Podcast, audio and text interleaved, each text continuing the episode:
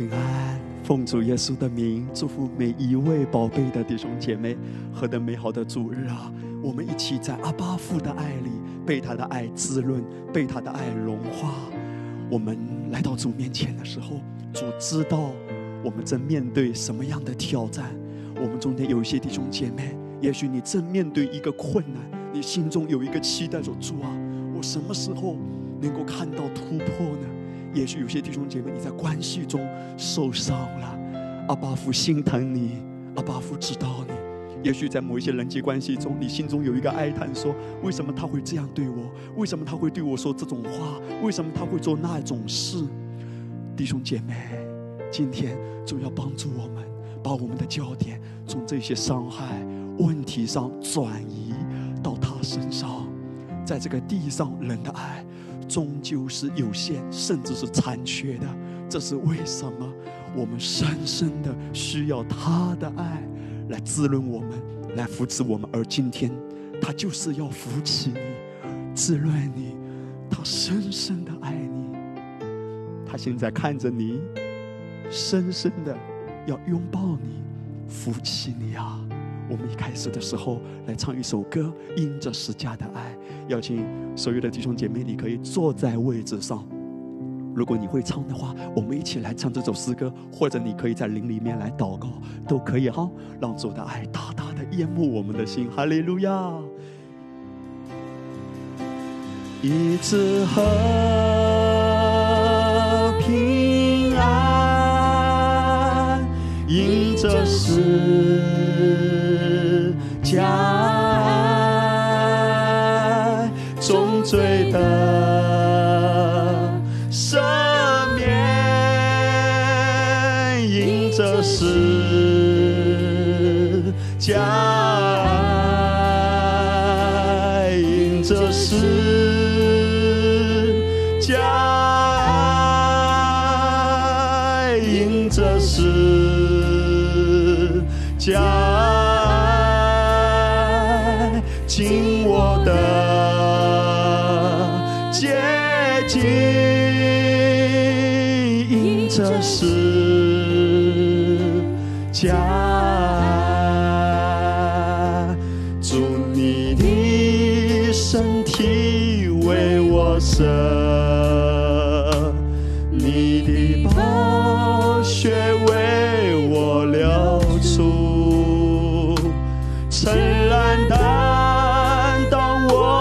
的忧患，定一杯，抚我的痛苦，因你手边上我的椅子，因你手心发我的脾。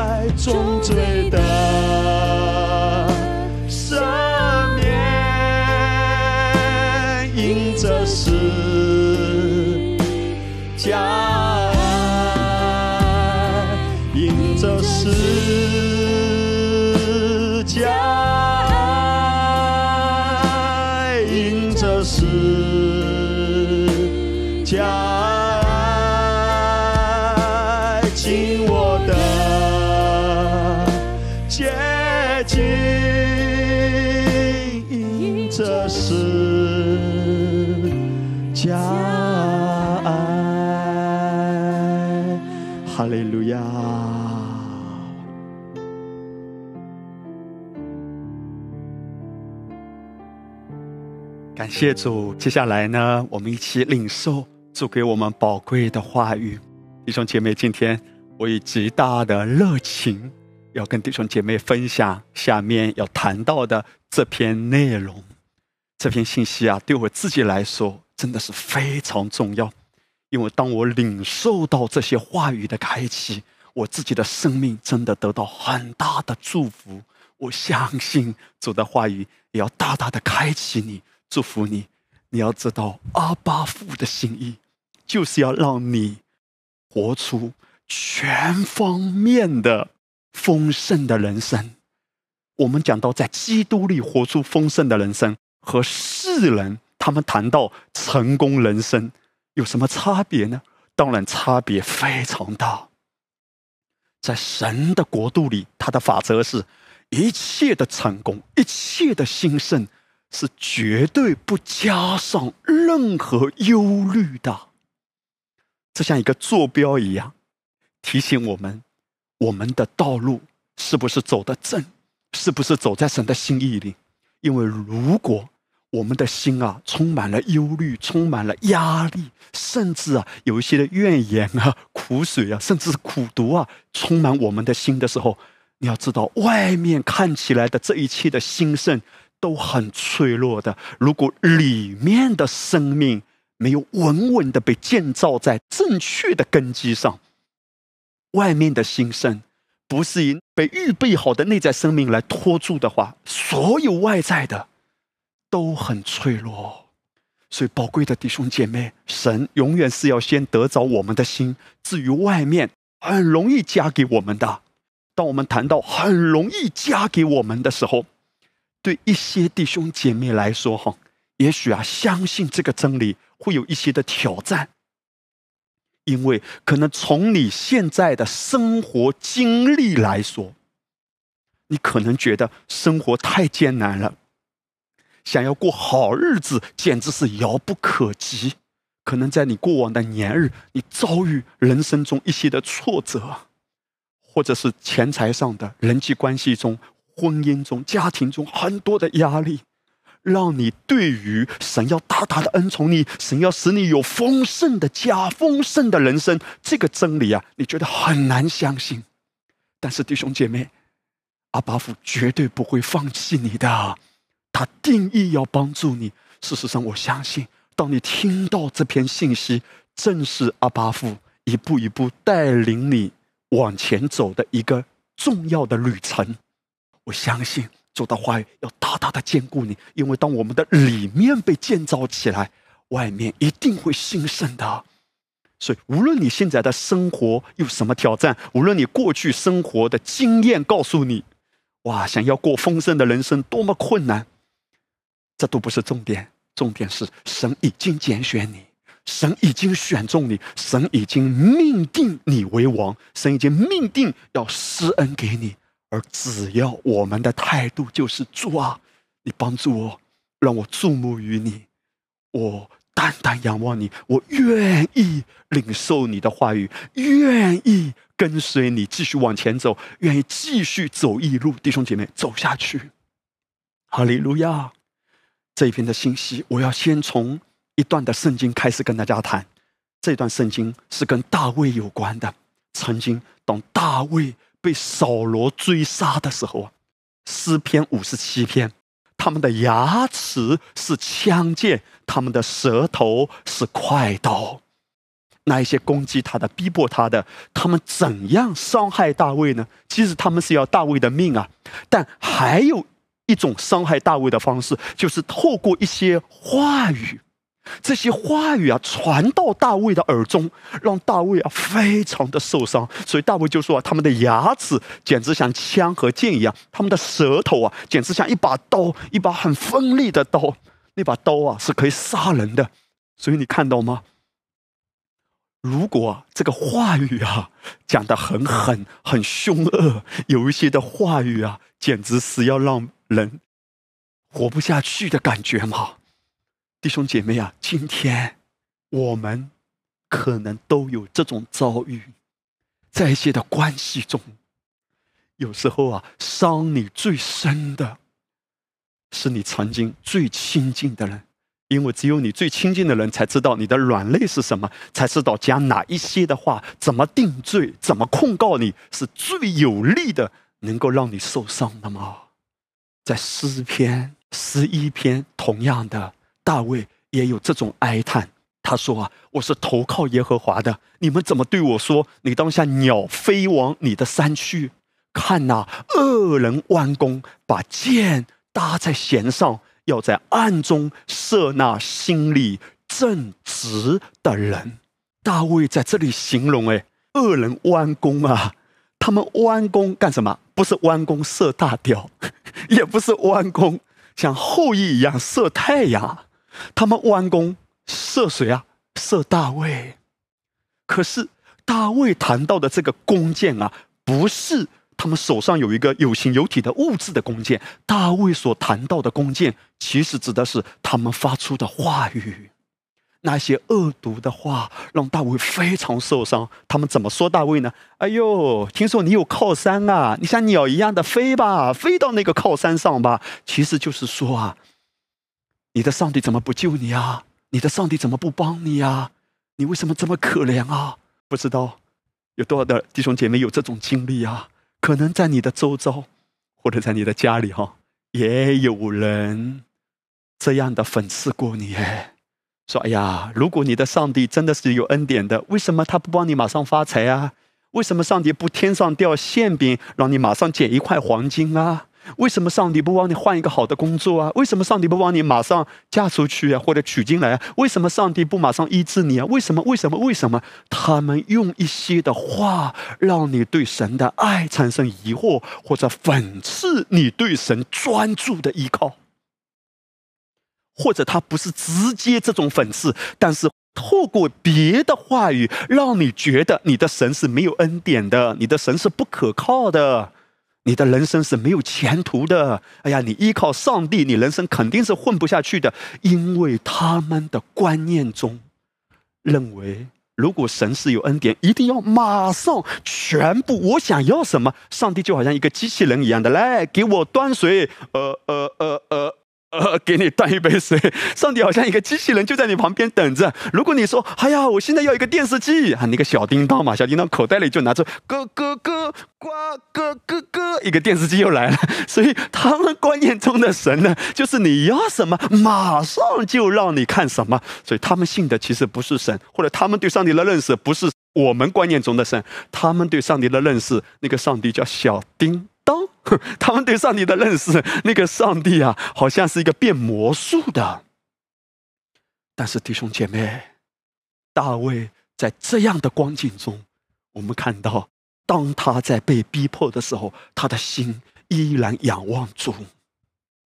今天，我不知道你有没有这种遭遇，有一些伤害你的人，可能是你很亲近的人，也可能是基督徒。哎。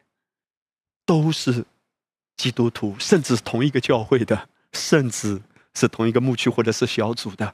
当然啊，我们都不要定罪任何人，因为我们自己也会伤害别人的。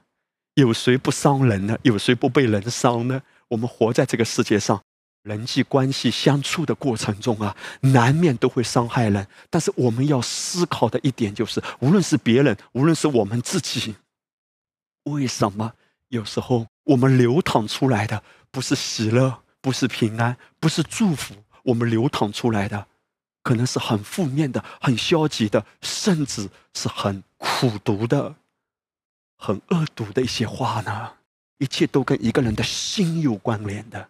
换句话说，如果一个人他没有活出来，他在言语上有很多的软弱，他的行为或生活上有很多的问题，我们不是要帮助他改行为，而是要。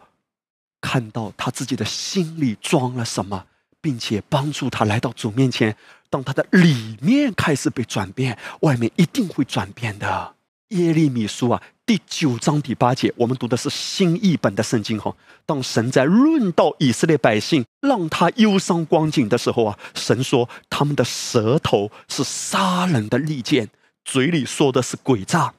跟邻舍说话，满口甜言蜜语，心底里却设计陷害他。所以你看到神已经指出了一个本质的问题：神说啊，他们嘴上是甜言蜜语，或者他们嘴上也直接像利剑一样的讲一些话伤人。所以外面讲什么呢，都不是重点，重点是什么？神说他们心底里设计陷害人。上帝看到的不是一个人外面的问题，上帝直接看到他的心出问题了。当一个人的心出问题，也许他外面有伪装，讲一些好听的话，或者他连外面也不伪装了，就这么低吧，你爱咋咋地吧。哇，有些的人可能心里出问题到一个地步，连伪装都不用了，直接讲话伤害人。神知道，神也连续的，神不定罪的。神看到一个人的心出问题，外面肯定会出问题的嘛。所以神要解决的是什么？是这个人的心的问题啊。今天无论你外面怎么样，外面有没有活出平安喜乐、荣耀得胜丰盛，神要帮助我们里面先经历他的爱，里面被恢复啊。如出一辙的，在雅各书第三章，他说：“我们用舌头颂赞那为主为父的，又用舌头咒诅那照着神的形象被造的人。”到十一节的时候，雅各说：“全员从一个眼里能发出甜苦两样的水吗？这张嘴巴既可以流苦水，也可以流甜水。”雅各说：“这是不该的，我们不应该这个样子。我们的口呢，就是要流出祝福的，流出爱的。但问题是，为什么？既然是神的儿女，哎，你要知道，雅各不是写信给外邦人啊，雅各写信给教会啊。”雅各书一开始就说写信给散住在十二支派的，当时耶路撒冷教会的其中一个重要的领袖，就是耶稣的兄弟雅各哈。弟兄姐妹，耶稣的兄弟雅各，他在这里说：“你是神的孩子哎，你的口怎么可以说出这么负面的、这么恶毒的话呢？”当我们讲到恶毒的时候，我们很容易想到，哦，这个人可能讲一些脏话啊，很不堪入耳的话啊。其实不只是这个方面，其实讲到恶的时候啊，圣经的原则是什么？不幸的恶心嘛。当一个神的孩子讲的和实价的完工这个真理不一致的时候，在神的眼中看来都是恶的。耶稣说成了，人却说完了。耶稣说：“你和你的家大有盼望的。”人却说：“哎呀，我的家没有前途的，我的家还能怎么样？”你看到了吗？有很多宝贵的弟兄姐妹，可能讲的话哎，都是和耶稣的心抵挡的。耶稣要说的是：“你在我里面，你的人生很有盼望的，很有前途的。”但人可能指着自己，或者指着他的家人说：“哎呀，没戏啦，不可能的，我们的家完蛋了，我自己完蛋了，活不下去了，等等。”你看到了没有？所以我们的口啊，怎么可以流两种水呢？一下子流苦的，一下子流甜的呢？雅各说：“不要这样子活。”但雅各不是在要求别人讲正确的话，因为雅各也提到了本质的问题。本质的问题是什么？如同我们刚才说的，是一个人的心啊。所以紧接着在三章第十四到十五节，雅各说：“你们心里若怀着苦毒的嫉妒和纷争，就不可自夸，也不可说谎话，抵挡真道。原来是一个人的心先出问题的。”也许啊，你觉得哇，这个弟兄姐妹平时都有来教会聚会，哇，他还是一个在教会有服侍的，是个传道人啊，甚至是牧者哎，哇，他怎么会跌倒这个样子啊，软弱成这个样子？哇，他信主好几代，信主很多年，为什么这么软弱啊？其实你要知道，有时候外面你一下子看不出来，有时候啊，我们都外面在伪装的嘛，我们让别人觉得我们都挺好的，其实心已经出问题了。也许我们的心有很多的伤害啊，别人的一些话语啊，别人的一些的态度啊，我们的心已经很受伤了。但是我们伪装的还挺好，我们的心一直出问题，出问题到一个地步爆发出来，让别人都很惊讶，很可怕的。一个人的心出问题，接下来其他的问题都会出来的。当我们看到别人在言语上有过失时啊。通常都会劝他要改变说话的方式或内容，但根本的问题呢，往往不是他的话语嘛，而是他的内心。一个人的话语啊，往往反映出他内心深处某些根深蒂固的信念，以及啊，他最近呢吸收进来的内容。这就是为什么我们常常说认识基督福音的本质，并紧紧的连接于葡萄树是如此的重要，甚至是攸关生死的。因为只有基督的爱和纯正的福音，才能冲刷、清除人心中的余毒，让人的心越来越清澈和明亮啊！神如何帮助我们的心得恢复？如何帮助我们的心是非常明亮的呢？雅各书一章二十节给了我们答案哎。他说：“人的怒气并不成就神的意。”到二十一节的时候说：“所以啊，你们要脱去一切的污秽和盈余的邪恶，从温柔的心领受那所栽种的道，就是能救你们灵魂的道。”首先，我们要了解哈，中文的和合本呢。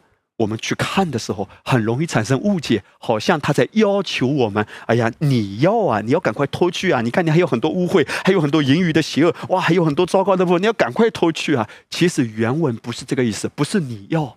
吕正中译本啊，翻译的更接近原文啊。他说：你们既然。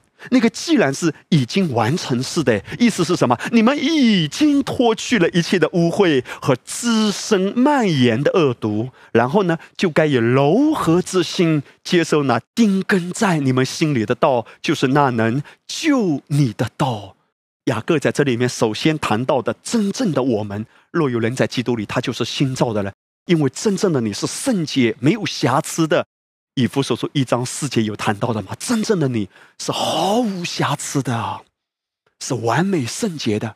那么真正的你是如此，但是在我们的心思意念中啊，我们还活在这个世界，我们还活在大染缸里啊。我们每一天都可能受很多负面的声音、负面的话语的影响。也许你看到朋友圈里发的一些内容，激怒了你。某一件事情的发生，又让你觉得愤愤不平；或者家里发生一些事，听到一些话，又让你垂头丧气。我们的心还会被影响，但那不是真正的你哈！真正的你是充满爱的，真正的你是无有瑕疵的。所以雅各就谈到说：既然你是圣洁的，那么你的生活呢，也是可以活出圣洁的。那怎么活得出来呢？你要意识到，你每天吃进来什么。你吃进来不干净的，你的心中充满不干净的，你活出来肯定是暗淡无光的。但如果你吃进来是干净的，你领受进来是干净的，以温柔的心、柔和的心、饥渴的心，一直领受那栽种在我里面的道，这个道啊，是能够全方面的拯救我，使我活出兴盛的。接下来呢，我要跟大家谈到的第一大点，你的话语啊和生活形态。会反映出你的心到底扎根于何处，是在恩典之下呢，还是在律法之下呢？所以从外面呢，就可以反映出里面啊。好树就结好果子啊！今天我们都已经重生得救了，我们也都在恩典的教会，这诚然很好。我对我们自己教会的弟兄姐妹说：神把我们每一个人联络在一起，一起领受恩典的福音，这是神给我们何等大的恩典啊！但是我们依然需要谨慎的是什么？虽然在恩典的教会，但不代表我们没有别的试探啊！魔鬼也会穷尽一切的计谋，把一些不干净的塞进来。如同 你也不知道其他的弟兄姐妹私底下会看什么，私底下会听什么，私底下会偷偷的吃什么。我们不知道别人嘛，外面看起来可能都挺好的，外面看起来是同一个教会的，但是如果。我们在不知不觉中吸收了不干净的，到一个地步，外面一定会反映出来的。那么反过来，如果一直吸收的是干净的、干净的、干净的、干净的，到一个地步，外面也一定结出好果实来的。因为好树吸收好的营养，一定结出好果实。如果这棵好树呢，树是好的，但是吸收了不干净的，到一个地步。也会被人看得出来的。保罗太知道这一点的重要性，这是为什么他对加拉太的教会啊讲一些我们看起来是这么严厉的话。加拉太书第三章，他说：“无知的加拉太人啊，耶稣基督定十字架已经活化在你们眼前了，谁又迷惑了你们呢？”其实啊，保罗这个话的原文是非常。不客气的，保罗用的是行巫术啊！谁对你们行了巫术，让你们被蒙蔽了，让你们被蛊惑了？有一些行巫术的，他们就是用一些的方式控制人嘛，就像把人当木偶一样的。你要知道，魔鬼的计谋就是要让人吃错的东西。你越对这一点敏锐，你的生命就越能够活出神的荣美。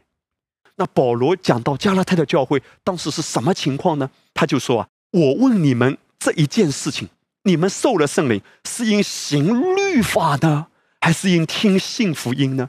你们既靠圣灵入门，如今还靠肉身成全吗？你们是这样无知吗？保罗啊，他讲这些严厉的话，甚至啊，让加拉太的人都觉得讨厌保罗了。保罗难道不知道吗？他讲这些的话，可能让很多的人觉得不舒服，但是他太迫切了，他太知道，你们如果吃了掺杂的，吃了不干净的，也许都是无意识的。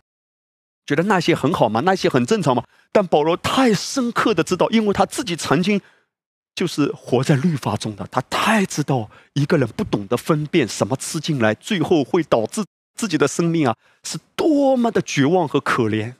里面不知不觉就开始变硬了，不知不觉无喜乐、无平安，甚至开始诡诈，甚至开始用手段，甚至开始拼命的做工，这都是。不知不觉的，因为只要吃了不干净的，不知不觉做工，不知不觉无荣光；而只要吃干净的，也不知不觉有荣光。一切都跟你的心吸收了什么有关？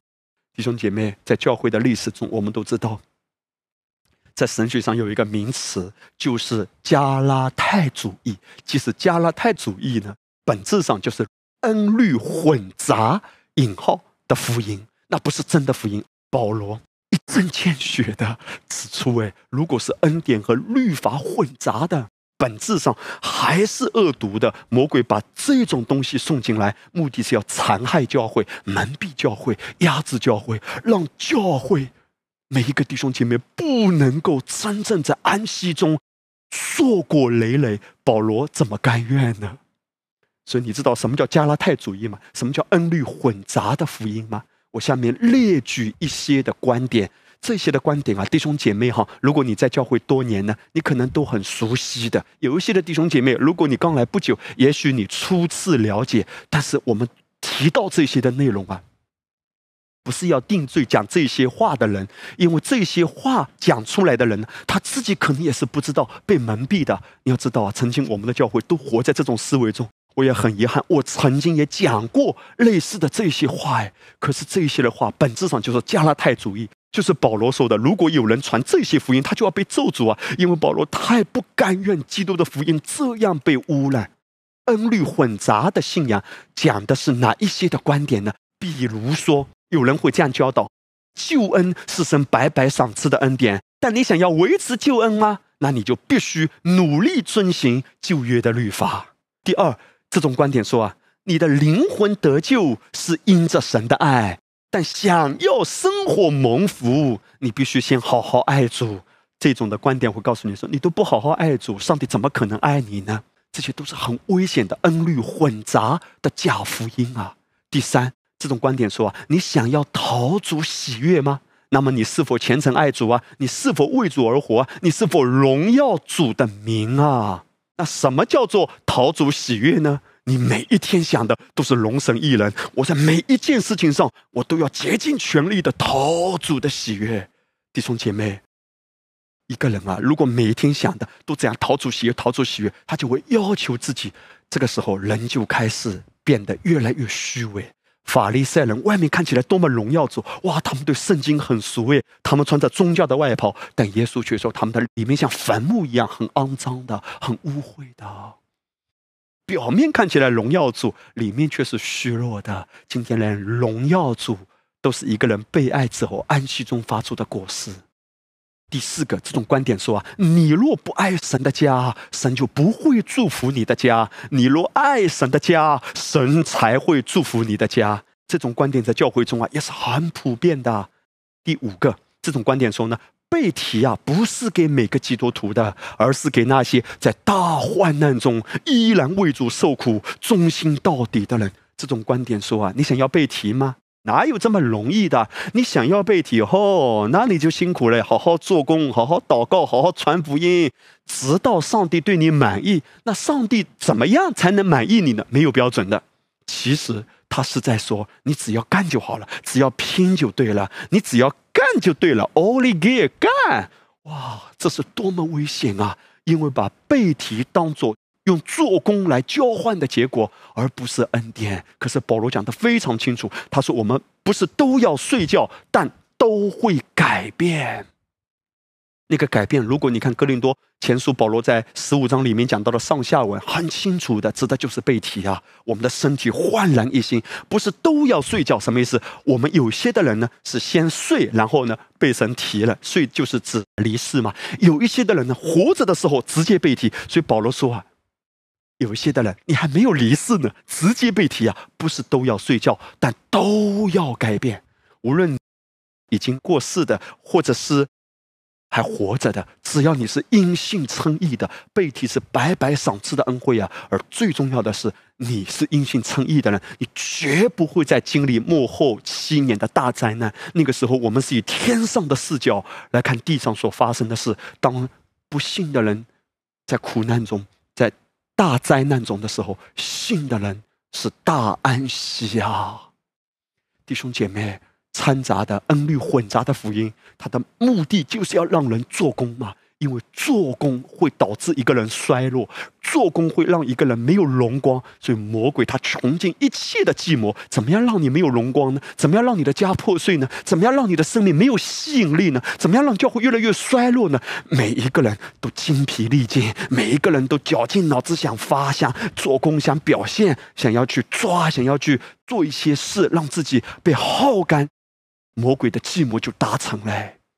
第六。你想要身体得医治吗？那么你的祷告读经够多吗？你要仔细审查啊！你还有什么罪没有认清？仔细想一想，那些罪有没有认清楚？如果罪没有认清楚，上帝怎么可能医治你呢？哇，连医治都变成了一个做工来交换的。诗人非常清楚的谈到神的心，神说：“我赦免你一切的罪，医治你一切的疾病。”约翰一书第二章里面谈到，若有人犯罪，怎么样？他就该生病，他就该受惩罚，他就被折磨啊！上帝的手就要伸出来整他了。约翰在告诉教会的弟兄姐妹：若有人犯罪，你放心吧，在父那里有一位中保，耶稣已经赦免了你，耶稣已经接纳了你。承认，我们可以跟主说对不起，但是我们不是用认罪来交换赦罪，因为神的赦罪是借着信，而不是借着你的做工。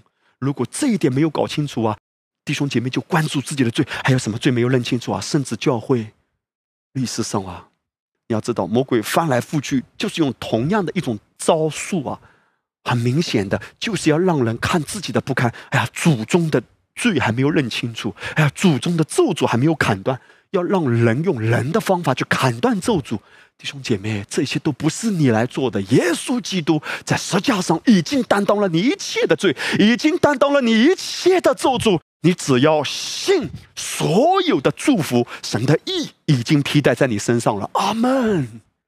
今天我们是信耶稣啊，不是做工啊。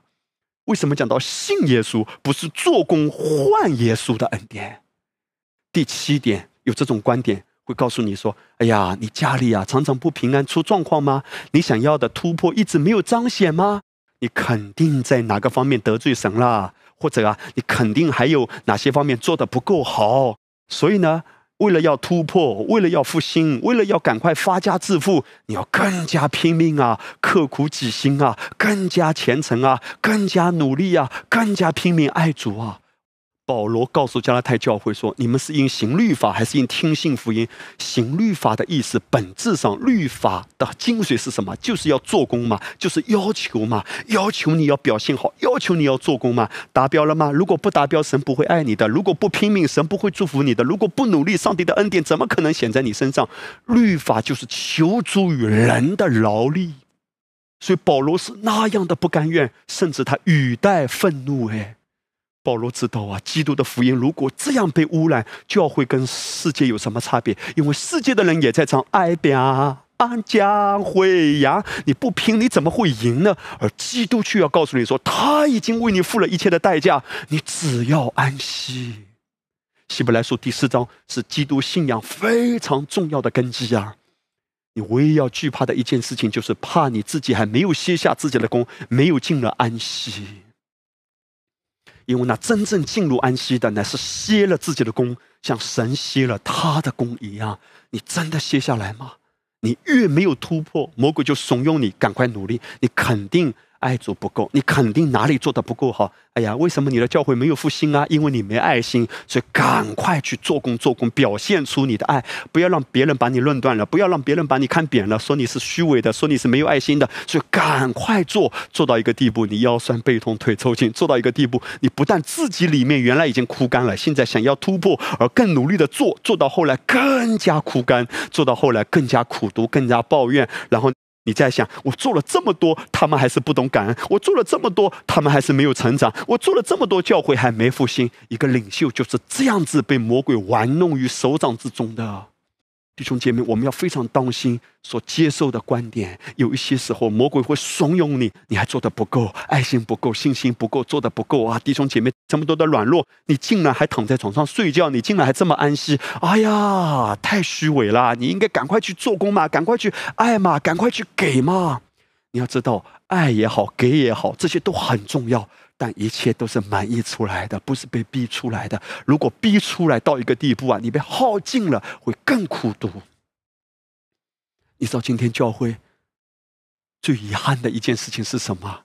就是教会的牧者、领袖没喜乐啊！一个没有喜乐的领袖，你要知道，一个教会的领袖如果不喜乐的时候，整个教会都会有麻烦的。因为不喜乐，反映出很多问题。反过来，一个领袖喜乐，他真的被充满，充满，可想而知，教会的弟兄姐妹也蒙福嘛。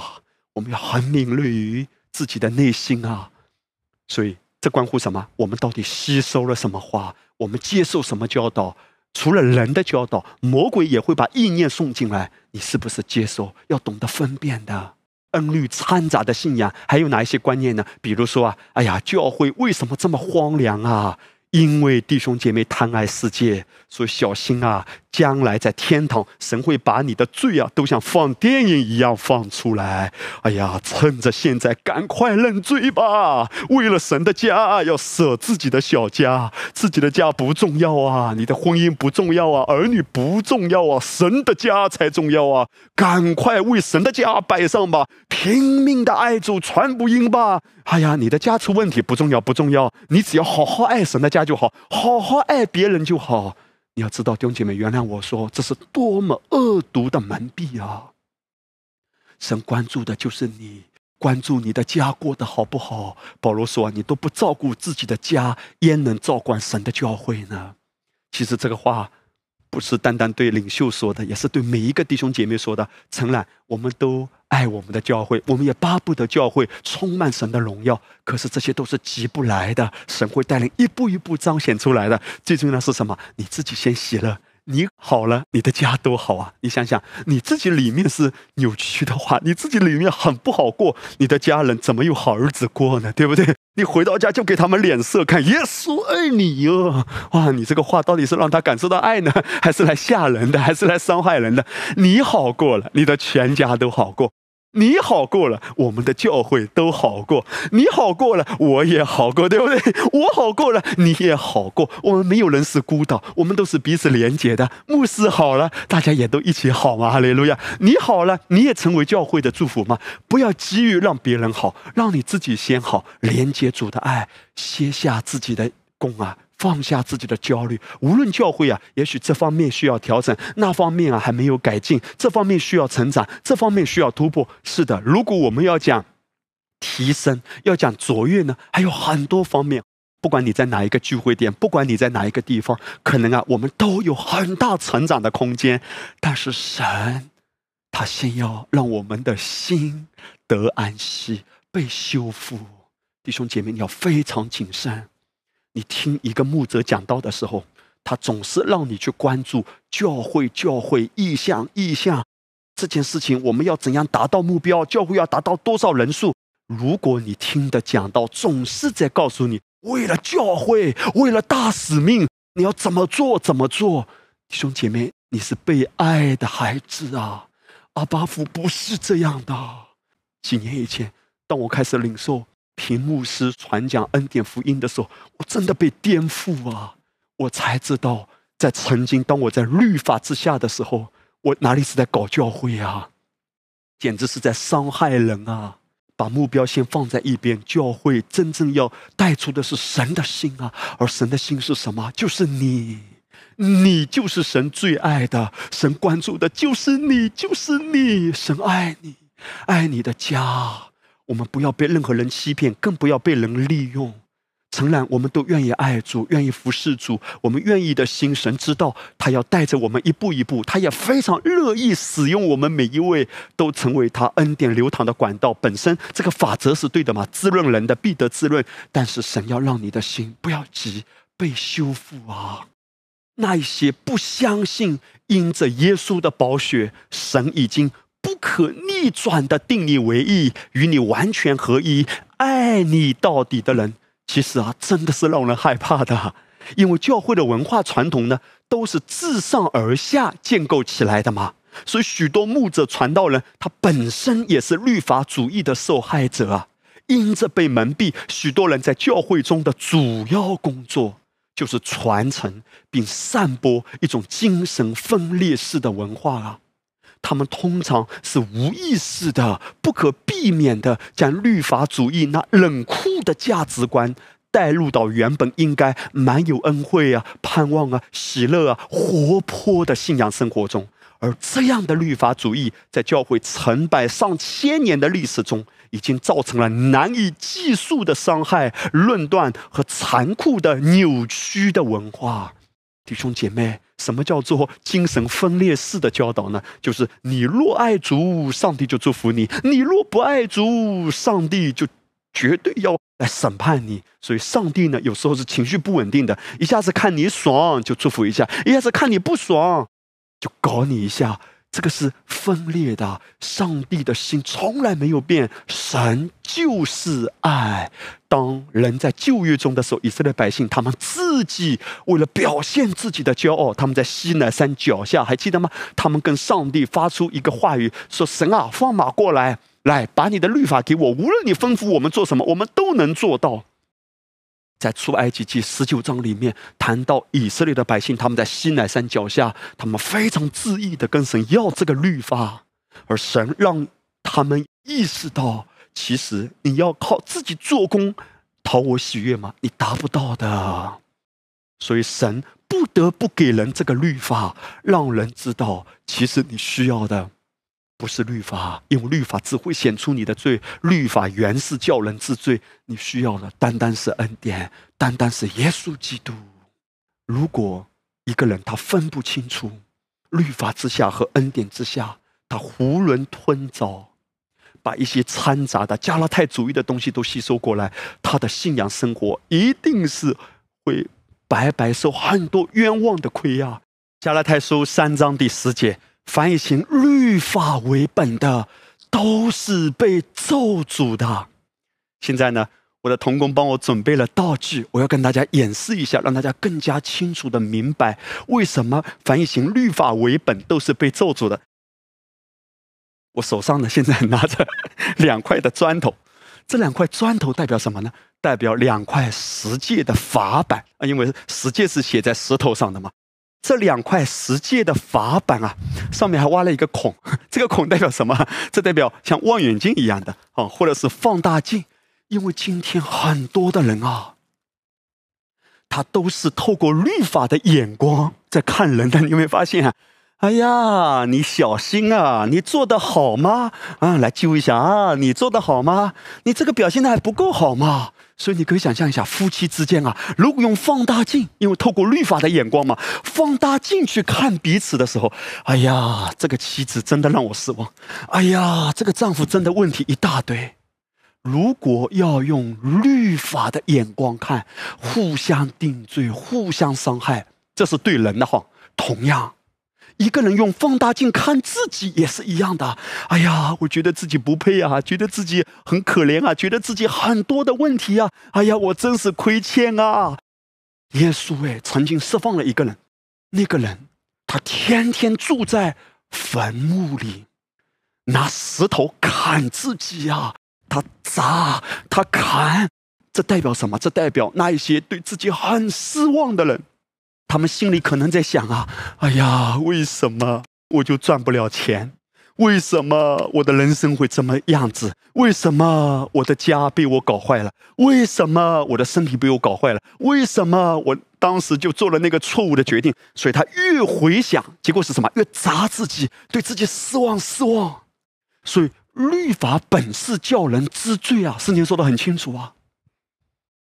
当一个人他活在律法。思维的时候，既然他透过律法的眼光嘛，看自己嘛，啊，我不达标，不达标，那怎么办？我要更努力。魔鬼他绝对不希望人好好休息。有时候啊，一个人律法的思维太重，连一刻的歇息，魔鬼都不允许的。屏幕是曾经举一个例子，哎。他说：“有一天，当他坐在沙发上休息的时候，魔鬼那种控告的声音就控告进来了。哎呀，你怎么可以休息？你知道多少的人等着你好好领受、好好预备，跟人分享耶稣的福音吗？你知道有多少的人等着你好好写灵修的文章给他们灵修吗？你知道有多少需要等着你、等着你、等着你？我在这儿等着你做工呀，等着你做工，等着你做工。魔鬼他不希望人安息，所以。”一个牧者也是一样的。如果我们都不放松到一个地步，我们自己都僵硬了，我们的笑都不能真正来 失望人了。我们的笑可能都很僵硬。所以我们讲到有时候就照本宣科，弟兄姐妹。所以一个人自己先自由起来，他才能让别人得自由。为什么不自由？这种不自由的根源是什么？如果一个人活在要求之下。活在严厉的审判之下，就好像啊，把两块法板挂在自己身上，每一天啊，拿这个法板啊，望远镜看别人啊，我的妻子不让我满意，哎呀，我的孩子成绩这么差，能不能上点心啊？所以就看弟兄姐妹也不满意，因为都是透过律法的眼光在看人，然后呢，也不放过自己，内心深处对自己有很多的失望。哎呀，我就是没爱心，我就是没信心。为什么林牧师讲到我就是想睡觉？他不是挺好的吗？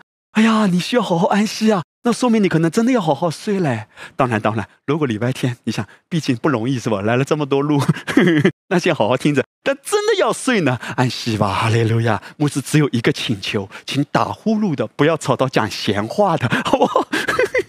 好，对不起，对不起，对不起。你可以想象一下。一个人啊，天天背着律法。保罗在加拉太书三章第十节就说：“凡以行律法为本的，其实都是很危险的，把自己放在咒诅之下，因为他拼命的做工、做工、做工，什么时候啊被魔鬼偷窃都不知道哎。而更进一步，在加拉太书四章十一节，保罗发自肺腑的这样说：他说我为你们感到害怕啊。”唯恐我在你们身上是枉费了功夫，弟兄姐妹，保罗常常是劝勉教会要喜乐，要刚强。他告诉提摩太说：“神所赐的不是胆怯的心，乃是刚强、仁爱、谨守的心。不用怕，靠着主恩典够用的。”但在这里，保罗语重心长的劝诫加拉太的教会：“我为你们感到害怕，因为你们接受了。”混杂的福音，而那个福音把你们带到律法之下，把你们又带回到咒诅之下。你们因着错误的观念，还在做工，还要靠自己的力量，还在凭自己的手在推动一些事。因为什么样的教导，就会带来什么样的生活形态。保罗知道他们这样走下去，结局是什么。保罗知道，当一个人他没有安息，而在拼命的做工；保罗知道，当一个人是靠律法成义，而不是要单单因着恩典靠律法成功、靠律法发达、靠律法走向辉煌，会有果效吗？暂时会有果效，因为那定罪的只是会有荣光的，但这荣光渐渐褪去。弟兄姐妹，保罗在加拉太书里面讲的话，有些时候啊，真的让人觉得不舒服。哎，他说：“如果有人传的跟我传的不同，他就要被咒诅。”你如果不明白当时的背景啊，不明白保罗真正要表达的是什么，你就会定罪保罗，说：“保罗，你怎么可以讲这么啊凶恶的话？你怎么可以这么吓人呢？”其实不是，保罗知道整个教会都会被污染啊，那些人错误的观念进来，为什么神没有医治你啊？因为你认罪不够。你要知道这种何等。混杂的教导，让一个人他明明身体已经不舒服了，他还要在纠罪哪里没认干净，哪里没认干净，亏欠啊，亏欠啊，去啊，亏欠啊！你要知道，魔鬼多么恶毒的，就是希望神的孩子像奴隶一样，不要活得像神的孩子应该有的荣光，像奴隶一样看问题，看自己的罪不够不够，亏欠亏欠，然后也转过来看别人到一个地步，大家都一起苦读，一起彼此伤害。保罗说：“我为你们感到害怕。”因为我眼睁睁的就看着你们这样被蒙蔽，如果你在这种道路中走下去，你们将失去多么大的产业啊！所以保罗说啊，恐怕我在你们身上是枉费了功夫。保罗的意思是我曾经教导你们福音的真理，你们被开启了，我为你们是何等的感恩，但现在我好像要枉费功夫哎，我花时间在你们身上。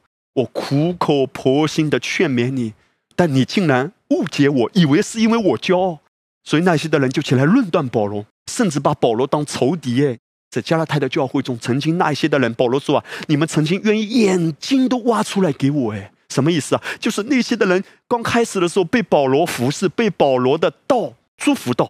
他们原先很枯干了，很疲惫了，已经走不下去了。但保罗跟他们分享恩典的福音，耶稣永远爱你。罪在哪里显多，恩典更显多，无条件的爱，永不放弃的恩典，白白的领导你。我们不在律法之下，乃在恩典之下。罪必不能做你的主，只要因着信，因信称义，因信而活，万有都是你的。这些的人啊，他们太感恩了。原来耶稣就是这么好，原来福音是如此的美好。他们感恩到一个地步，把性命都愿意给保罗，把眼睛都可以挖出来。哦，不是真的把眼睛挖出来，而是代表他们的心啊。保罗说：“我都可以为你们做见证，你们曾经是这样的感恩。但现在保罗说，你们竟然把我当敌人，只是因为我告诉你们要听纯正的福音。那些的人就愤怒了，他们就说：保罗，你就是骄傲，保罗，你就是自大。”保罗，你有什么了不起？哇，那些的人才真的有爱心呢，那些的人才真的是要让我们好呢。你可以想象一下，这是一个多大的蒙蔽。保罗说啊，他不是真正为你们好，他们向着你们的热心是要离间你们。原文离间是什么意思啊？是把你们关在外面，关在哪里之外啊？关在产业之外，不要让你们去享受产业的，不是真的为你好。可能那些的人啊，自己也不知道，因为他自己也是这样信，也是这样活嘛。但保罗说，你要非常谨慎，因为吸收错误的，一定活不出正确的。弟兄姐妹，曾经他们的心是那么感恩，恩典福音是如此美好，但后来他们的心变硬了，因为保罗叫他们安息。他们在想，我们已经不错了，我们可以为主发光了，我们可以为主做什么了？你看那些的人都看重我，你保罗反而不看重我，叫我安息。所以这些的人呢，他们渐渐渐渐就觉得保罗没有爱，保罗没有看重他们，保罗没有尊重他们。哇，我一生的本事，曾经吧，虽然软弱的时候我愿意歇下来，可是毕竟我现在觉得不错了呀，我现在觉得能为主发光了呀，我现在觉得能为主做什么了呀？你竟然没有使用我，你竟然没有兴起我做领袖，等等，有不同的原因。而保罗说：“你们如果这样信下去，这样走下去，我真的为你感到害怕。”混杂的福音，最终是把你推到怎样的深渊里？所以你也就不奇怪，为什么保罗在罗马书第四章里面说：“他说，若属乎律法的人才得为后世，信就归于虚空，应许也就废弃了。”原来不纯正的福音，它真正的目的是要让人做工、做工、做工，以至于又把自己置身在律法之下咒诅之中。而无法经历产业的彰显，因为自己的手紧紧的抓着，什么都要靠自己，什么都要用自己的力量，你知道吗？人常常会这样选择：选择安息在主的面前，听主的声音，觉得太难了，听主的声音太难了，而宁愿选择听人的声音，用自己的经验但保罗说：“我为你们害怕。如果你不安息，不歇下来，不听主的声音，因为安息不是什么都不做，安息是跟着主的带领走。可是很多的人被蒙蔽，说：‘哎呀，如果我要听主的声音，我要跟随圣灵啊，太麻烦了。’哎呀，我就听不到圣灵的声音哎。奉耶稣的名，这是一个谎言啊！勿要抵挡这个谎言，你能听得见的，你里面跟他合一的。”如果你的季节没到，你想要成功，你想要发达，你的时间还没到；你想要突破，你的时间还没到。你羡慕别人，他有了，我也要有。哎呀，我咽不下这口气，他有了，我也要有。可是我的时间没到，不管了，我先拼命，我先努力，我先焦虑，甚至发动家人伤害家人，让别人都跟着他配合，一起往一个目标走到一个地步。他不但自己受损，他把更多的人都带入到错误的方向。无论是教会，无论家庭，无论事业，生命中的一切都不。是你努力出来的，而是你安息中跟着圣灵自然而然结出的果实啊！律法之下的恶性循环是怎样的呢？就是越想要看见突破，就越努力的去推动，结果就越无法经历从神而来的突破。哎呀，家人没改变，这个人还这个样子，我真为他着急啊！弟兄姐妹，连你的着急都需要被圣灵引导。保罗是被圣灵引导写出这些书信，而不是凭着血气的。今天我们不可以模仿保罗，外面看起来好像很犀利的话，可是如果不是圣灵引导你这样讲，你明明看到他有问题，你要指出来，但需要有智慧，不能着急的。因为有些时候，如果不是圣灵引导你这样子讲，你讲出的话关系彻底破裂了，他根本没有机会被翻转，他会越陷越深。所以，连你看到别人明明走错路了，但是你想要帮助他的时候，也不能用自己的手。我们真是需要主给我们有这样的大智慧，存心忍耐。我就是相信神的爱是不变的，我不是任何人的主。神爱我，神也爱我的家人，神也爱我的弟兄姐妹。你是领袖也好，无论你想帮助任何人，你不能够替别人负全部的责任。你不是要负责，一定要把别人带的有多好，你只是负责跟随主，然后被神引导去服侍的。哈利路亚。接下来我要跟大家谈到的第二大点，就是如何让你的生命全方面。且毫不费力的结出丰硕果实，如同我之前有谈到，当我们讲到这么轻松的可以活出丰盛生命，对很多弟兄姐妹原来的思想是有挑战的、有冲击的。哎呀，你说，怎么可能呢？成功哪里不拼的？哇，兴盛哪里不努力的？弟兄姐妹，我们绝对不是在推崇懒惰，要搞清楚啊，不要误解啊。我们不是鼓励弟兄姐妹啊，随便怎么混吧，反正耶稣永远爱你，帮助你，不是这样。神的心意是什么？我们不要急，也不要慌。哈利路亚！我们讲到了重点，安息就是先摆正你的优先次序嘛。所以，当你的优先次序摆对了，你把重要当重要，把不重要当不重要，不要把重要当不重要，也不要把不重要当重要。否则的话，我们的生命真的很可惜的。也许很努力，却没有好的果效。但神的心意是，你不用那么辛苦，你可以坐享其成，因为这是耶稣基督完成之功所带给你的产业。世界的人会怎么说？世界的人说：“哎呀，我哪有这种命啊？我是劳碌命啊，哪里能够坐享其成啊？”所以世界的人怎么唱啊？哎呀，我没那种命呀，他没道理爱上我。英雄和美人那是一国的，只怪爱人太少了，对手太好了。我劝自己别傻了，我告诉你，傻下去，哈利路亚。这个傻是引号的，单纯的信下去，你知道吗？世界的人会劝自己，我劝自己别傻了，没有这种好事情临到我。奉耶稣基督的圣名，好事情已经临到你。而魔鬼的计谋就是要竭尽所能的把你从安息中拉出去，你知道吗？你有这种命呀，他已经爱上你，哈利路亚！我不知道你隔壁的小红有没有爱你这个小明，也不知道李雷有没有爱你这个韩美美，但是阿发天父早已经要爱上你，哈利路亚！英雄和你美人是一国的，没错没错，你是美人呐，哈利路亚！我们都是基督的心腹啊，amen！英雄耶稣基督才是我们真正的真心英雄，和美人是一国的，哈利路亚！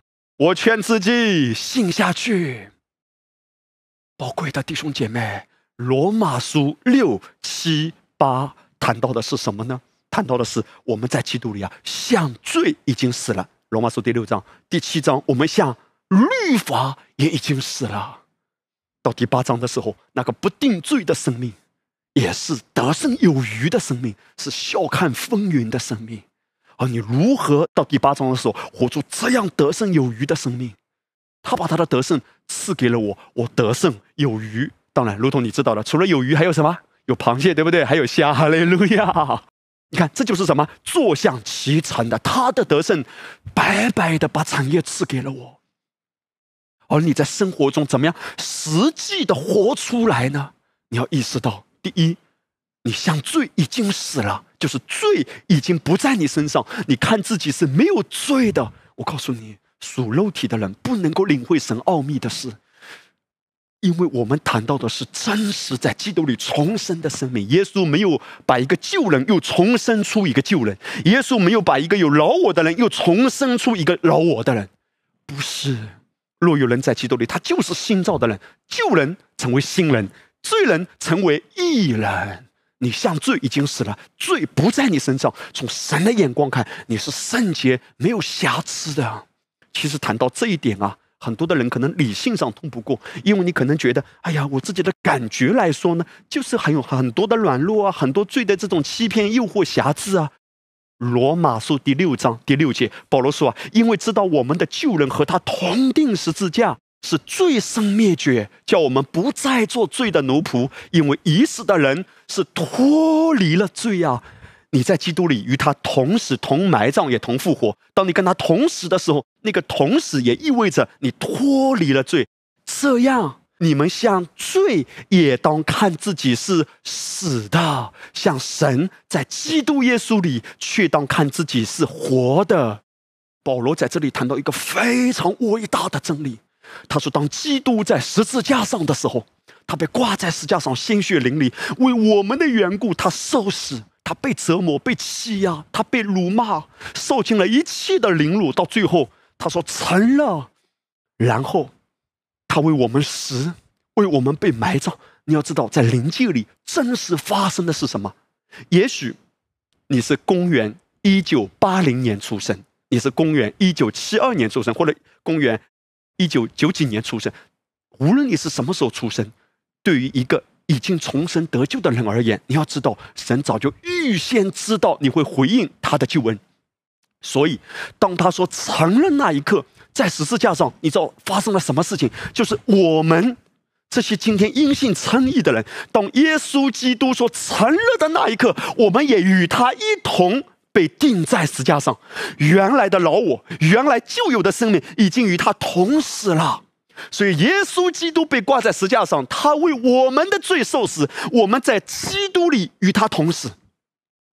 弟兄姐妹，这个真理是非常重要的。一旦你明白这一点，你就看自己今天不再是罪人，因为原来的罪人已经与基督同死在石架上了。现在的你是新的人，新的人跟旧的人肯定有差别吗？旧的人有罪，新的人有义。旧的人有恨，新的人有爱；旧的人不信，新的人有信；旧的人绝望，新的人有望盼望；旧的人被蒙蔽，新的人看见。你里面是非常明亮的，听得见。旧的人被压制，新的人得自由。你是新的人啊！如果你问说，如果我们的旧人就是老我们已经死了，那为什么我们还有那么多软弱呢？为什么许多时候面临试探攻击还会跌倒呢？我跟弟兄姐妹分享，屏幕是他谈到的一段话。他说啊，在石架上，你的老我已经与基督同定十字架，已经完全死了。但是原先救人的行为、诱惑和倾向性呢，就是肉体的倾向啊，还在的。神许可这种肉体的倾向在我们身上，其实是为了让我们谦卑，意识到我们多么需要他。那么这种肉体的倾向呢，就好像啊，你刚刚在海上经过了一段颠簸的旅程，这时候船在海浪中啊上下起伏。后来，当你站在陆地上，你会有怎样的感受啊？很可能啊，还有上下起伏的感觉。但事实上啊，虽有这感觉，但你已经在陆地上了。而这种肉体的倾向呢，又好比你听到的钟声，它当当当响了三分钟，在钟声停止之后啊，很多时候你还是会在脑子里听到钟声。就现实来说呢，没有钟声了；但就感觉来说，你还是会在思想里听到钟声的。在我们的经验里，我们感觉罪还活着，但真实的情况是我们已经向罪死了。宝贵的弟兄姐妹，这是一个非常重要的真理，我们都要牢牢的抓住神话语的真实啊！他说：“你已经与他同时同埋葬，所以现在你看自己在基督里。”已经是活的了，因为原来旧的人已经死过了。这是为什么？我们一直说，我们不可以再称自己是罪人，不可以称自己有饶我。你没有饶我。有一种说法说：“哎呀，我饶我很大，或者饶我没死透，都死都死了，还叫没死透？”难道有一种说法？哦，这个人啊，老我死了百分之八十，这个人啊，死了是死了，但他死了百分之六十，死了百分之六十，就说明还没有死吗？今天在耶稣基督里，你已经完完全全的与他同死，这不是旧的你了。现在在基督里的人，就是新造的人。你看自己是怎样，是充满荣光、圣洁、没有瑕疵的。弟兄姐妹，拥有这样的思维是多么重要，因为这个会让你不费吹灰之力的活出得胜的生命。什么引证啊、压制啊，还有恶习啊、坏习惯啊，你越认定在基督里我是圣洁的，你看到有很多这样的见证哎。当他有一些恶习，有些人可能抽烟，有些人可能酗酒。可是当他听到恩典福音的讲道，他虽然有这些不好的习惯，我们绝对不是鼓励别人去做这些事情。可是我要告诉你，就算你还有这方面的软弱，不要定罪，依然看到真实的本质，在基督里我是圣洁的。也许你刚刚讲话伤害了别人。可是你不是故意在人面前逞强或骄傲，你会来到主面前的时候，你还是要向着主而感恩，说谢谢你主，我不要定罪自己，因为在你里面我是有爱的，我是圣洁的，我是不被定罪的。哇，神绝不定你的罪啊！一旦明白这一点，你里面啊无定罪，真的是一身轻哎。这意味着魔鬼绝不能再用定罪来辖制你。因为你看自己在基督里是新造，是活的。请问今天阿巴父是如何看你？我就回想起来啊，在之前有一次，我孩子的学校呢，我两个大的孩子他们是同一个学校的哈，他们的学校呢，足球队啊，有一个跟别的学校的足球队的比赛。我两个孩子呢，都被选进了足球的校队啊！感谢主，他们也很喜欢足球。那么，他们之前呢，这个校队啊，跟其他学校的校队呢，有比赛的时候，因为我一些安排的原因，没有去看。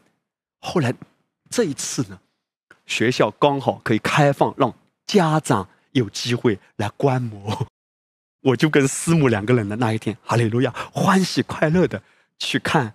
孩子参加足球比赛，当然都是孩子跟孩子嘛，也不是很激烈哈。但是呢，还是有一定的训练过的哦。看起来呢，还是蛮有意思的。但是呢，这两个孩子一前一后被选进校队的，在目前他们这个校队里呢，我的两个孩子呢是最晚进校队的，都刚进去不久。所以很显然嘛，他们不是打主力。但是感谢主，老师很有恩典，让他们两个到后来呢都有机会上场比赛。虽然呢时间不多，只是打替补，你可想而知嘛。但是弟兄姐妹，那一天呢，我就学习到哇，我真的是也是被天赋的爱激励和充满。我就学习到如何成为一个啦啦队，哈利路亚！你知道啊，对方的那个校队哈挺强的哇，好几脚射门都进了，所以一度呢，我孩子的校队啊，比分是落后的。你就可以想象一下啊，这个画面啊，虽然那个足球场不大，但是一群的孩子啊，哇，就在这个场上啊，抢来抢去抢一个球。如果你不懂看球，你会觉得很着急。这是十几个人抢什么球啊？一个人发一个不就得了吗？不不不不，就这样好玩嘛。孩子大概有这种失落感，都比赛了一段时间了，还没有轮到他们，就眼看着其他校队的队员呢，一个一个都被轮换上场了，他们两个没有上。感谢主，终于有一个上了。那么当他上场的时候，我的眼睛啊，哈利路亚！我就开始瞪起我的大眼睛，我就看着孩子他的一举一动，他的奔跑，哇，他像风一样的男子在奔跑，他的每一个举动都会迎来父亲的欢呼。哇，儿子好棒啊！我真的很抱歉。那一天，当我孩子上场之后，我就真的看不见别的孩子了。我的眼里只有你，没有他。哈利路亚！我就看见我孩子。我告诉你，虽然坦白说，那个球技呢，哎呀，感谢主，上帝保佑。哇！结束之后啊，我就如数家珍的在回来的车上，我就跟孩子说：“两个孩子，我说宝贝，你们两个刚才球技啊，太棒了，哇，太勇敢了。”我就记住他们的一些关键的动作。其实啊，有一个孩子在有一次大脚解围的时候啊，因为对方的球员准备要射门嘛，像他们这个队的球门要射门的时候，我的一个孩子大脚解围想把他踢出去，结果呢解围不动啊，差点没碰到球，知道吧？球就直接进门了，但是他稍微碰了一下下，球呢刚好从旁边擦球门而过。哎呀，好惊险啊！否则的话，他就失误让对方进球了。我就在回家的车上大书特书，我说儿子啊，真的太棒了。我知道你肯定是非常精准的，你是故意制造惊险。他说没有啦，爸爸，我就是没射正。我说没射正也有特别的恩高哎，反正这个球没进哎。然后我就讲到他们的一些关键的，哇，这一脚射门太精彩了，差点就进。哇，你这一脚再射门，差一点就。哇，你这脚射门，啊，虽然飞出去了，比刚才飞的还高，但是感谢主，你还是有射门的意思哎。你只是做后卫，你怎么跑到前面射门？说明你很有进攻的意思。说的两个孩子有点不好意思，没有吧？我们一般般了。不，他们的心里唱的什么歌？劝自己别傻了，不可能有前途的。但是不。从爸爸的眼光看呢，没有定罪，哈利路亚！怎么看都是好的，怎么看都是美的。弟兄姐妹，地上的父亲尚且都可以用这种眼光看孩子，何况你的天父爸爸？诚然，你有软弱，你有失败，但是我们的生命中最大的一个问题是什么？就是定罪感，定罪是根源啊！我们还是揪着自己的罪不放。而这就是魔鬼很擅长利用的诡计，这也是为什么到第七章的时候，保罗更进一步谈到：今天在基督里，我们除了像罪死，我们也像律法死。哇，这是极重要的真理啊！什么叫像律法死呢？就是你不是活在律法的要求之下。今天教会的讲台绝对不可以再拿旧约的律法来压制要求新约中的儿女。因为我们是跟律法已经完全隔绝的，我们是活在基督里，不是活在律法里的。如果没有明白这一点啊，我们的生命还是有很多蒙蔽和瑕疵的。我们搞不清楚自己在哪一个盟约里。今天我们是在恩典之约里，还是在律法之约里啊？旧约以色列的百姓，他们在律法之约，这被称为旧约啊。希伯来书甚至讲到，他们渐渐就衰落了，渐就渐衰啊，是要被废弃掉的。今天不适用于我们新约之下的百姓的。可遗憾的是，教会的讲台拿旧约的经文、拿旧约的律法套在新约的弟兄姐妹身上，告诉你说你要达到神的标准，你要达到神的要求。如果你没有达到，上帝怎么可能祝福你？你知道这个是什么？这就是保罗所愤怒的另一个福音啊！保罗在罗马书第七章，他就用了一个比喻，这个比喻叫两个丈夫的比喻。他说啊，弟兄们，我现在对明白律法的人说。你们岂不晓得律法管人是在活着的时候吗？就如女人有了丈夫，丈夫还活着，就被律法约束；丈夫若死了，就脱离了丈夫的律法。所以，丈夫活着，他若归于别人呢，便叫淫妇；丈夫若死了，他就脱离了丈夫的律法，虽然归于别人，也不是淫妇。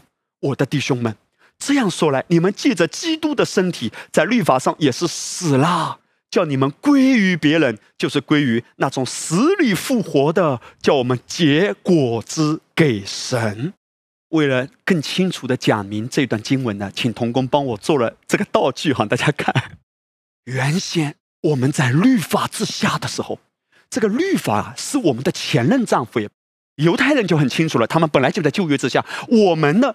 也是有很多律法的思维，因为整个世界的思想都是做工的，都是努力的，都是人的血汗拼的嘛。亚当堕落之后，人就活在咒诅中，都在律法之下。而今天我们信了主之后呢，很多人在领受恩典福音之前啊，也是在律法之下，就强调人的努力、人的做工。你要怎样？你要爱主，你要虔诚，你要付出，你要热心，你要怎样做？所以我们有一个前夫，原来的丈夫。保罗谈到基督的心腹啊。要听懂哦，那这个丈夫呢？他有很多苛刻的要求，你可以想象吗？两块法板，这法板透过律法来看人的，这个放大镜啊，透过律法，你有什么罪啊？你有什么问题啊？原来的前夫对我们啊是很苛刻的，所以他对我们的要求啊，就像重担一样背在我们身上。你要知道，一个妻子啊，如果她的丈夫太苛刻啊，这个妻子真的是活得很累的。妻子烧饭的时候，你的饭一定要烧到什么样的标准？若不然的话，啪就把桌子给掀了，你根本不达标。你要知道，律法是很直截了当的，你不达标就要被咒诅的。凡要行律法称义的，其实都活在咒诅之下。因为如果你要遵循律法的话，就要遵循全律法，一条都不可以违背的。所以你可以想象吗？我们活在律法之下，我们感受到的是什么？是压力，做不到。这是为什么？今天很多人越信耶稣越累，越信耶稣越劳苦，越信耶稣，无论是在教会有没有参与服侍，你都不会有真正的喜乐，因为你还是有很多的要求。你感觉到上帝对我有很多要求，你感觉到的不是神对你的爱和无条件的接纳，不是神的欣赏。你感觉到阿巴父对你有很多苛刻的，你原来的信仰体系可能还根深蒂固的抓住你，让你觉得信主嘛还能怎样？就是为主拼呗，就是为主发光呗，就是为主传福音呗，都是要做嘛。弟兄姐妹，前任的丈夫啊，让做妻子的，我们都是基督的心腹啊。今天，所以神就把我们比喻为原先是嫁给。律法的和律法是连结的，我们是活在律法之下，我们被律法管辖的，在律法之下。哎呀，你要煮咖啡吗？咖啡的温度要刚刚好，若不然的话，啪就把咖啡给倒掉。如果你要烧粥吗？烧粥的时候里面要放几颗红枣，或者要放其他的一些配料，都要放的比例刚刚好。如果烧的不好吃，啪就把它倒掉。原来的律法是非常苛刻的，因为律法是圣洁的，是完美的。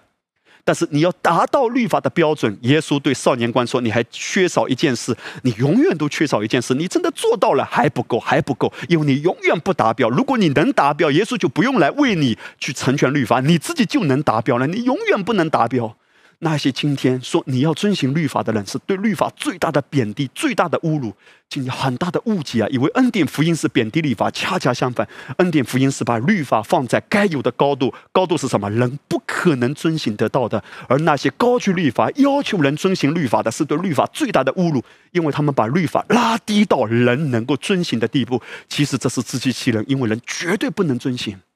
所以，耶稣基督要如何把这些在律法之下受尽折磨、苦难的我们，永远觉得不达标、不够爱主、不够虔诚的人解救出来呢？我们跟律法的盟约，只有一种方式可以解除，在当时的社会也是一样的，今天也是一样，就是其中一方要离世。当其中一方离世的时候，另一个人。她就可以嫁人或者娶人嘛？别人不会再说的，因为原先的配偶已经去世了。所以换句话说，只有死亡能够终止婚姻的盟约。当我们在律法之下很苦的时候，我们走不出来。圣经就讲到耶稣基督他怎样拯救我们，他要遵循这个法则，就是一定要有一位死。可是律法，它是代表神的心，律法不可能死啊。那律法不死，那只能谁死？妻子嘛。我们原先是跟律法合一的，在他的管辖之下的，所以我们要死。那我们怎样死呢？这就是耶稣预备的救恩，他借着十字架。刚才我为什么要特别演示？我们在耶稣十字架的完工中，与他同死、同埋葬、同复活。弟兄姐妹，当你与他同死的时候，因为死亡可以解除原来的盟约啊。那你说现在复活了，应该还属于他不？原先的死亡已经解除了，而复活之后，你又是自由人了。但今天我们不是孤独一人的，我们是有了现任的丈夫。哇，要搞清楚啊！为什么罗马书第七章保罗这么语重心长的特别用婚姻的例子？因为这个非常生动和深刻的代表今天我们要意识到自己到底在哪一个关系里啊？我们原先是在律法之下的，和律法结合的，被律法管辖的。但今天啊，我们跟前任的丈夫已经毫无关系了。我们是像律法已经死了，他对我们无效了，他不能再管辖我们了。我们不在他的要求之下。我们在哪里啊？今天我们是在现任的丈夫耶稣基督啊。没有别的名字像你一样，完全宽恕，充满恩典。我们今天在耶稣基督里，他是我们现任的丈夫啊。而我下面要跟你讲一个很可怕的事。今天在教会界非常普遍和流行的一个教导，就是你虽然信了耶稣，你靠耶稣基督的恩典。成为天父的孩子，但是你还是要遵行律法。你敢违背律法，你敢不遵行律法，上帝就要审判你。你敢违背律法，你不达标，神绝不喜悦你。你知道这是多么可怕的事？他在说什么？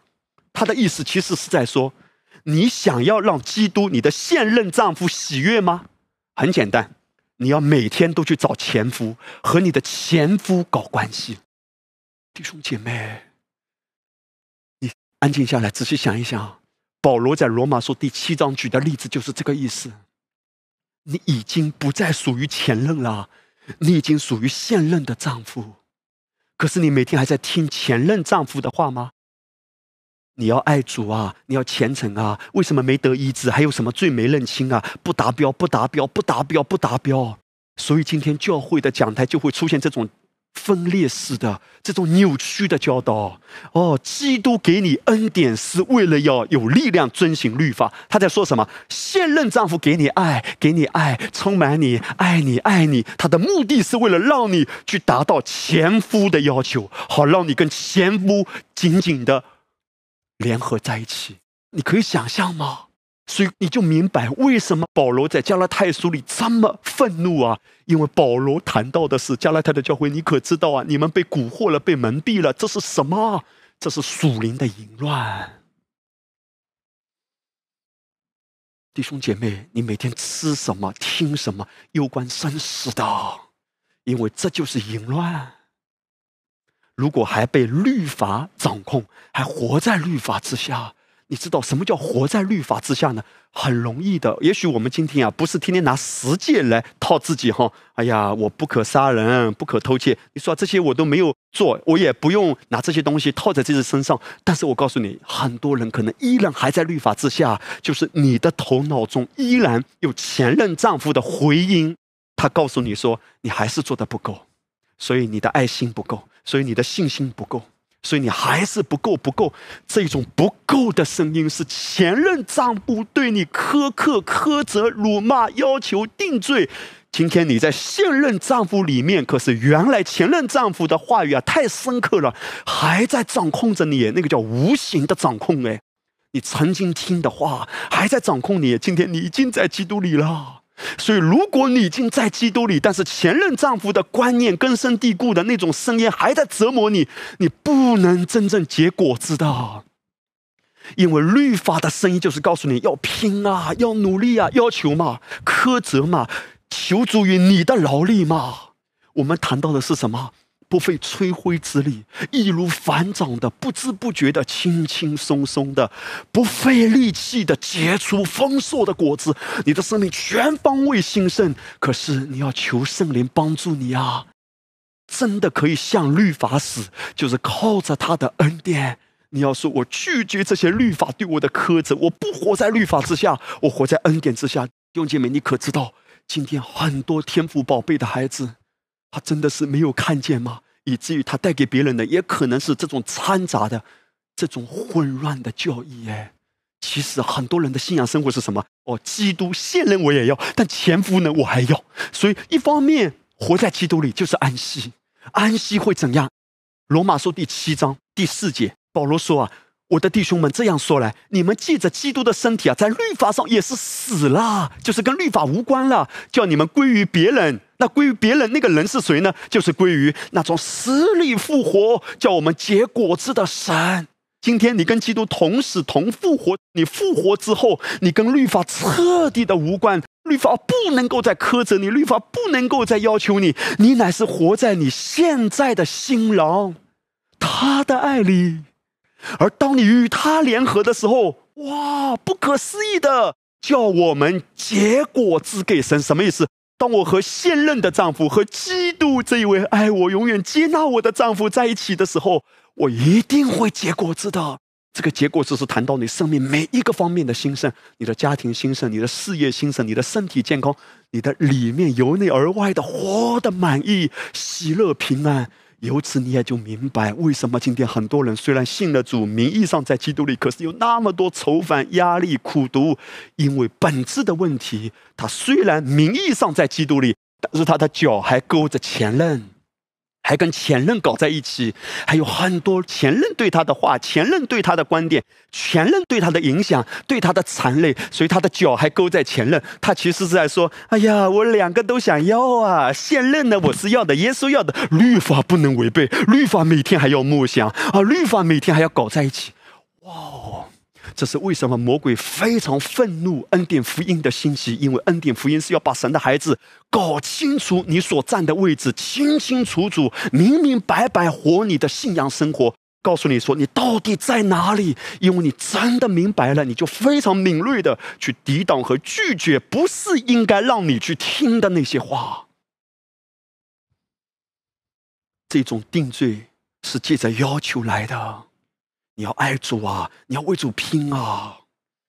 你要有爱心啊！一切都是你和基督紧紧连接而来的果子。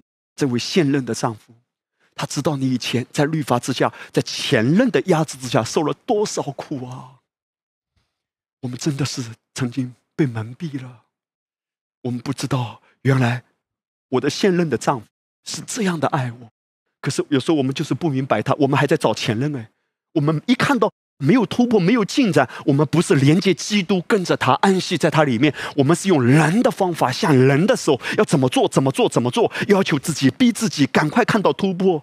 我们还在从属灵上来说，就是完全错乱的婚姻关系啊！我们一着急，一想要有突破，可是没有看到突破，我们就走前任的路线，想要着急去看到突破。而今天，我们的丈夫，我们的新郎。他何等迫切的，他看着你就爱你，要对你说：“你不要急啊，你只要和我连接，每一天与我紧密的连接，享受我对你的爱。”你知道这位现任的丈夫呢？他怎样？在你每一天醒来之前，他就看着你，微笑的看着你，他为你预备好了一切。他说啊，一切都预备好了，你只要信。天空的飞鸟他养活，何况阿巴父的孩子呢？他说：“不要为明天忧虑。”你的丈夫对你说：“我的丈夫对我说，不要为明天忧虑，因为明天我都已经预备了。主啊，让我的心真的听懂、明白你对我的爱。弟兄姐妹，你越连接他，结果会怎样？自然而然结果子的。结果子不是被要求出来的，结果这不是被逼出来，结果这是被爱出来的。这一篇的信息，当我真的吃进来、明白进来，哇，对我的生命帮助非常巨大，因为我明白，任何的控告、定罪、要求都不能再辖制我。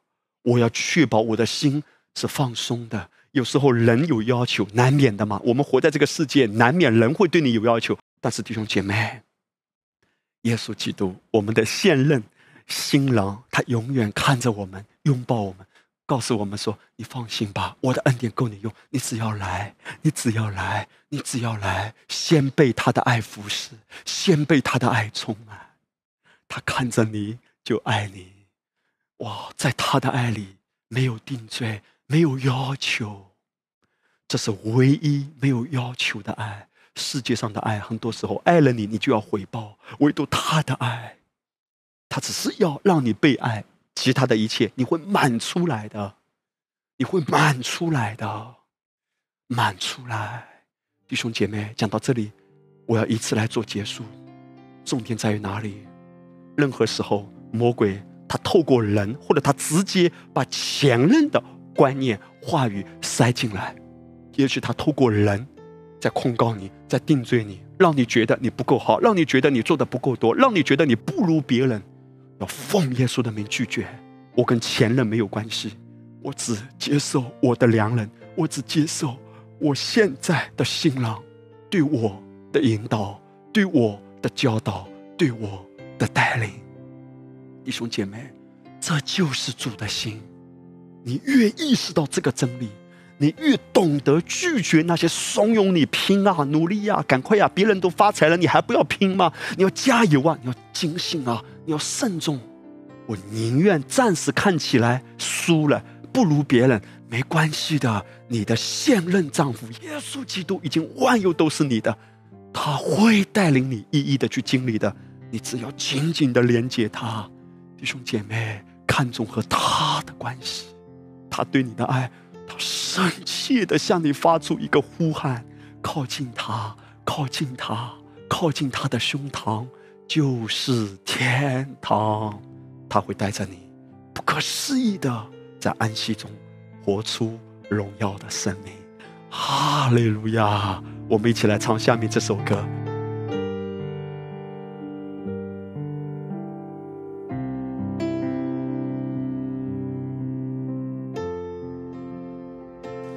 一次和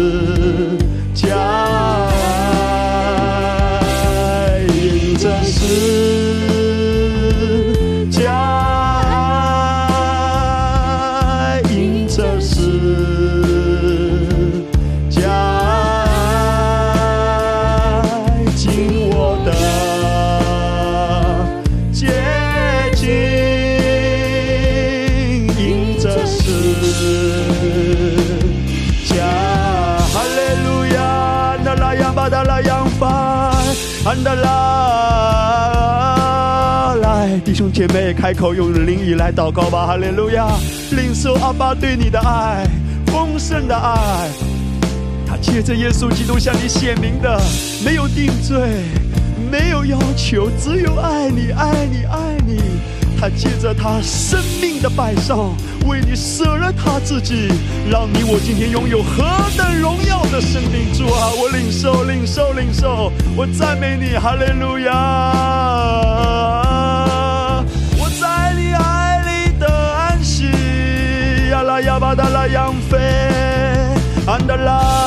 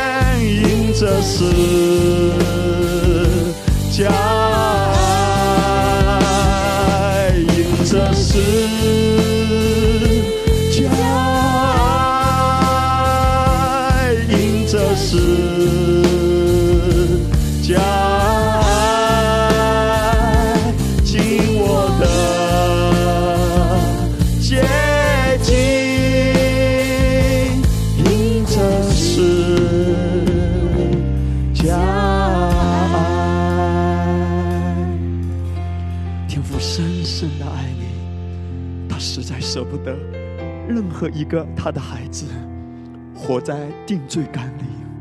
今天，神正在全地啊兴起恩典的浪潮，这个恩典的浪潮，真理的启示向我们揭示，他完美的救赎之功已经成了，你已经进入了至圣所，你不在外院，你不在圣所，你在至圣所与他面对面，他看着你就爱你。今天啊，世界上或者你的身旁、你的家里有许多的人可能会要求你，我们难免啊会背负很多的责任，背负很多的包袱。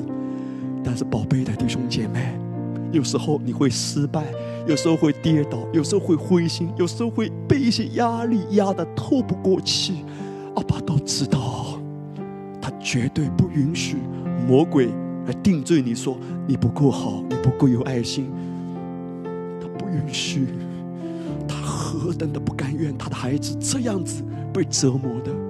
主知道我们中间有许多宝贵的弟兄姐妹，你太累了，他呼唤你，耶稣基督，我们的新郎啊，他呼唤我们，只要紧紧的依偎在他的胸膛，他会帮助你结出丰盛的果实的。所以，我们学习时时刻刻转向他，基督耶稣啊，我转向你，我的主啊，我转向你。弟兄姐妹，我们转向他，不是要让他给我们力量去遵行律法，我们转向他是让他的爱占据我们，充满充满，让他温柔的爱，让他丰盛的爱，让他恩典的话滋润我们，滋润我们，好让我们不活在定罪感里。不活在任何的压抑里，虽然人会要求你，有时候难免我们要去完成一些的责任，但是弟兄姐妹转向他，让他给你力量，不被定罪。就算你做的不够好，就算很多时候你不达标，你依然接纳自己，因为耶稣就是这样无条件的接纳你、爱你。他看着你就爱你，就爱你。哈利路亚！医治平安已经成了，健康属于你。心声属于你，安慰属于你。此时此刻，我们的心卸下来，领受他的爱，他的爱大大的充满你，洗去你一切的忧伤，卸下你一切的包袱，挪开你一切的定罪，带给你完全的安息。谢谢主，让主的爱这样的占据你，让你早安心情好，午安。吃得好，哈利路亚！心情好，精神好，晚安呢还要睡得好，丰盛的人生从里面开始的，阿门。阿爸天父，我们向你献上感恩，谢谢你借着你的话语来提醒我们，今天我们向罪已经死了。我们向着律法也已经死了，我们不在罪的权势下，也不在律法之下，我们唯独在恩典之下。我是属主的人啊，我的良人，基督耶稣今天是我唯一的供应，随时的帮助。你爱我，你爱我，主啊！有时候，当我们走的头破血流的时候，我们在人生的道路中跌跌撞撞，甚至从人那里得到很多的拒绝、伤害的时候，主，我们的心时时刻刻的转向你，随时随地的在你里面被修复、被爱、被爱。唯独你的爱是那样的纯粹，没有要求，没有定罪，只有爱，只有爱。我领受啊，主啊，我谢谢你，我活在我的良人的爱里，每一天被这样的爱充满，有力量往前走，走得正，走得轻松，走得潇洒，走得喜乐，并且硕果累累的。我感恩啊，祷告，奉耶稣基督得胜的名，阿门大大的祝福你啊，祝福你的家，你们。